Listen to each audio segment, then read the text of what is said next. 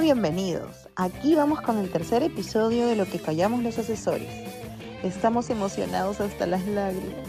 Ya son tres episodios y aún no nos han vetado. Pasen la voz para que más gente nos escuche y se rían un rato con nosotros. No se olviden de agregarnos a su playlist.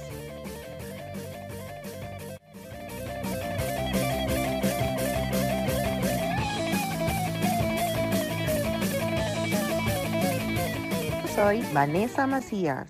Yo soy la espesita Revilla. Yo soy el temerario Talla. Y yo soy Alberto Moreira, el rápido. Sube, sube, sube, sube.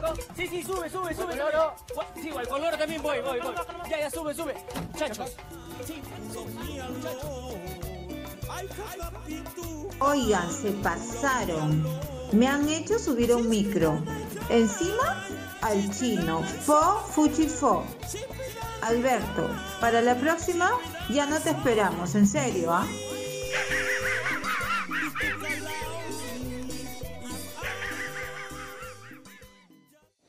Oigan chicos, les conté que casi al final del día atendí a una clienta que estaba realizando varias consultas.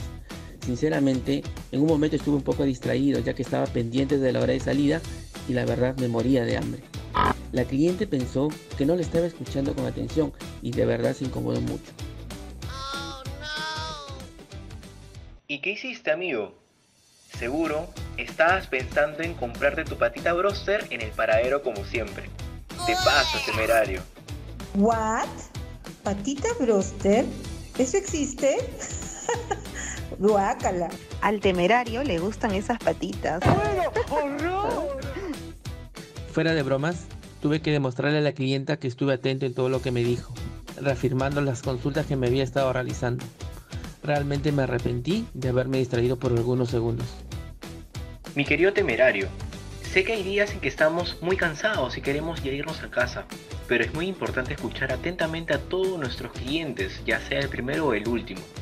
Así es, amigo. Debemos escucharlos para entender su solicitud y saber de qué forma podemos ayudarlos. O si no, imagínate, no podemos leer las mentes. Ay, pobre Víctor, ya no lo destruyan, se equivocó. Pero estoy segura que esto le ha servido como experiencia para mejorar. ¿Cierto, temerario?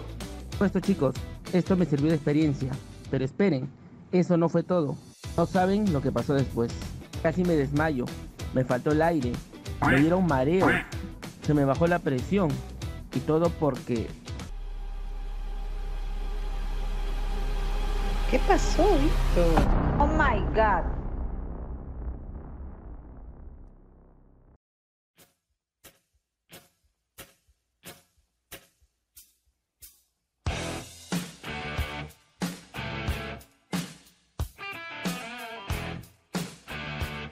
Uy, llegamos al final de este tercer episodio.